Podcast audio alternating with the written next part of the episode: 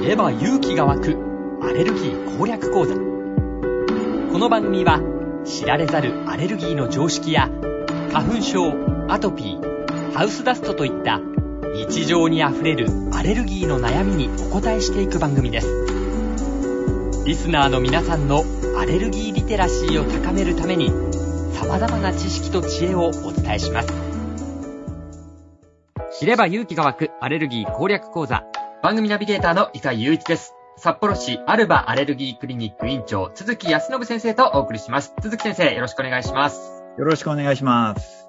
さあ、鈴木先生、まずは今日の気になる話題ですけれども何でしょうかえ今日はですね、あの、インドのものすごい大きな企業グループで、アダニグループっていうのがあるんですけど、はい。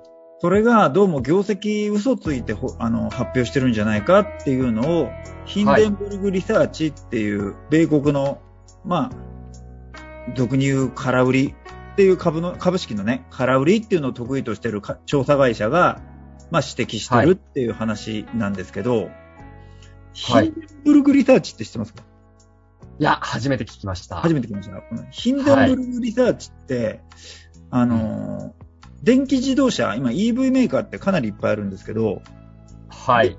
ニコラって知ってますはい。ニコラは聞いたことありあま。りますすかはい。ニコラ、あの、この間詐欺で有罪になった、まあ、あの、創業者が、あの、去年詐欺罪で有罪確定したんですけど、あの、はいこのヒンデンブルグリサーチっていうのが、このニコラの不正を最初に指摘したんですよ。指摘したんですよ。はい。はこれい。ニニコラって EV のトラック作ってたんですけど、あの、えできてもいないのに、坂道トラック転がして動いてるように見せかけてたんですよ。え どういうことですかできてもいないのに。いないのに、そう、側だけ作って坂道転がして動いてるって言ってたんですよ。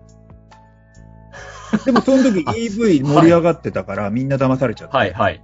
あと、まあ、あの、ロードタウンモーターズっていう EV の会社もあるんですけど、これ受注件数はい水増ししてたんですよ。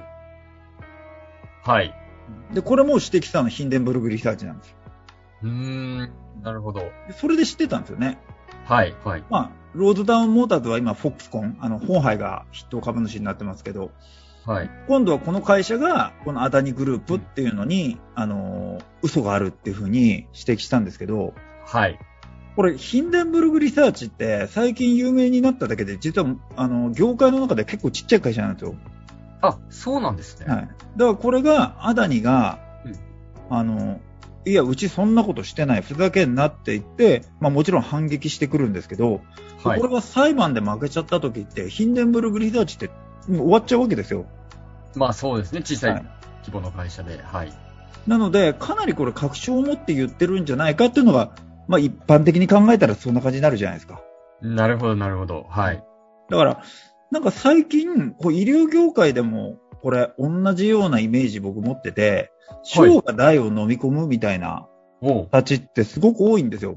医療業界でもですか医療業界でも。まあ医療業界、あの、ちっちゃいクリニックが大きな病院を、の不正を暴いてみたいな、そんなことはないんですけど、はい、ちっちゃいクリニック、まあちっちゃいというか、クリニックの方が業績が良くて、はい、あの、大きな病院が、あの、もう2店舗とかやってるようなクリニックに、あの、うんうちの病院買ってくれないかって買収、逆買収ね。売り、はい売りの話が出てきたりとか、へーあとはもう大きい病院が、やっぱりはちっちゃいクリニックに営業をかけて、組もうとしたり、ちっちゃいクリニックとか、まあ、イケイケのクリニック、イケてるクリニックを組みたくてうわ、営業をかアけルて、バ、アルバのこと言ってるんですか 言ってない。うちはあの特殊すぎて、大きな病院と、あの、組むことはそんなにない。最近まあ、あ、そうなんですね。あるけど、最近はあるけど、はい。ないですね。だかあら往そうですね診、あ、の、往診とかね、高齢者の病院とか、往診のうん、うん。患者さんたくさん持ってるクリニックと組みたかったりとか、ああ、なるほいうのがすごくあるんで、ど。はい。あの、いろんな業界で、こう、小が大に戦いを挑むのっていうのが多いなってなるほ思ど。った次第でございます。そうですか。ありがとうございます。今日の気になる話題でございました。さあ、そして、鈴木先生、えーリスナーの方からのね、質問に今回も答えていただきたいと思います。えー今回ご紹介するのは30代の主婦の方からいただいた質問です。ありがとうございます。妊娠時の母親のアレルギーは胎児に影響するのでしょうかよく妊婦がパンばっかり食べていると小麦アレルギーになるなどのお話を聞いたことがあります。本当のところはどうなのか妊娠時に胎児のことを考えたとき、母親が意識しておいた方がいいことなどありますでしょうかという質問ですが、まずこれどうなんでしょう母親のアレルギー、胎児に影響すると、するのかという質問ですけれども、この部分いかがですかこれはします。これはする。する。はい。特に、まあ、喘息、アレルギー性鼻炎、まあ、アトピー性皮膚炎もですけど、これに関しては、妊娠中に母親がそのアレルギーの症状を起こすと、生まれてくる子が、まあそれのアレルギーになる確率が跳ね上がるっていうのが、はい。まあ研究結果であって、ええ。妊娠中にアレルギーの症状はもうできるだけゼロ。ゼロにする。はい。あうちまあ、昔から、前から言ってるように、なんなら妊娠する前からもう症状ゼロ。はい。うんでなんなら子供の時からもう治しちゃって、まあうん妊娠した時には薬さえ使わなくていいようにっていうのがいいよねっていうのがうちが昔から提唱してる。はい。てかとかアレルギーの人は全員ね、はいうん。言っていることだと。言ってることです。だから関係あります。関係あるんですね。あり。で、まあ今少しね、お話にも出てきましたけど、うん妊娠時に胎児にのことを考えたときに母親が意識しておいた方がいいこと、まあやっておいた方がいいことも含まれると思うんですけれども、このあたりいかがですかまあこれ前の質問でパンばっかり食べてるとっていうのがあるんですけど、はい。これ関係ないです。これは関係ないんですか全くないです。うんあ、そうですか。じゃあこのパンばっかり食べてると小麦アレルギーになるっていうのは、まあ噂というか、デマ。そう、デマということなんですね。で、えーはい胎児のことを考えた時、うん。まあ、これはですね、あと、ストレスかかると、はい。あの、喘息になったらアレルギー性鼻炎になる確率が跳ね上がるっていうのももう研究の結果で分かってるんですよ。あ、そうですか。そ母の親も。はい。妊娠中に。妊娠中に。だからまあ心穏やかに過ごす。わあ、これでも結構大変ですよね。なんか、その、んホルモンバランス崩れて、メンタル的にもなんか多分影響出たりとかっていろいろあると思うんですけまどあ、。する人もいますよね。うん。ヨガとかやる。ヨガとかやる。ヨガとかやる。瞑想とかすしてみる。あ、まあ、自分を、まあ、気持ちを穏やかにするためのことをいろいろやると。うんなんかシャレオツで結構いいじゃないですか。ヨガやってる 私。マタニティヨガ的なの。まあまあ、あるでしょうけどね、ありますけど、なるほど、なるほど。まあ、そういった、まあ、自分に合ったもので、なるべくストレスをかけない。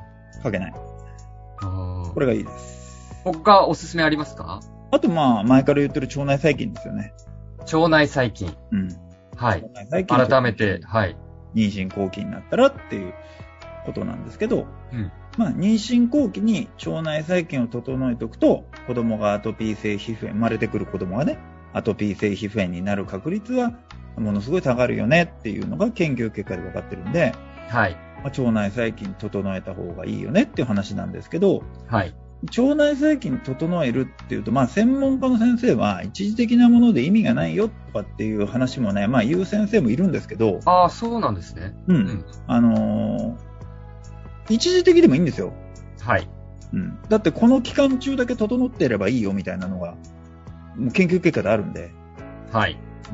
で、親としてはできることなら全部やりたいっていうのがあるじゃないですか。まあ、そう思う方がほとんどですよね。うんだから、なんかめちゃくちゃ金がかかるとか、絶対にこれは間違ってるとかっていうことじゃなければ、可能性があるんだってやればいいんですよ。はい。うん。少しでも、赤ちゃん、お腹の中の赤ちゃんのためにいいことになるなら。そなる。う。いいと思う。そうなんですね。あまあ、整え方としてはあれですよ。あのー日替わりでヨーグルトを3種類くらい食べればいいよねっていうのはうちはよく言ってるんですけど、ああ、そうですか。日替わりで3種香類。り3種類ぐらい。まあ4種類とかってなってくると、そんな種類ないので、日本でヨーグルトの。はい、はい。アメリカとか行くと、アメリカってよく行きますアメリいやカ、ねえっと、よくはいかないです。行かない。よくてか、うん、ほとんど行ったことないです。そんなに行ったことないです。はい。ああ、そうか。うん。ウォールマートとか行きますウォールマートもね、行ったことないですね。行かない。なるほどはい。あ、でもそれ味ってことですか種類って言ってたの。めちゃくちゃいっぱいあります。味が、味の種類が。種類。もう、あの、ヨーグルトの種類自体が、何これみたいな。まあ、チョコレートとかもそうですけど、びっくりするぐらいあるんですよ、アメリカって。あーえ、鈴木先生、その、なんかこの菌が入ってる種類のっていうことじゃなくて、単純に味の種類でいいんですね。そう。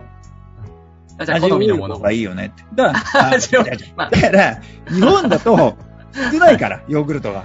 ままあまあ、そうぐらいになっかち。ゃうよねっていう話。アロエが入ってるやつとか。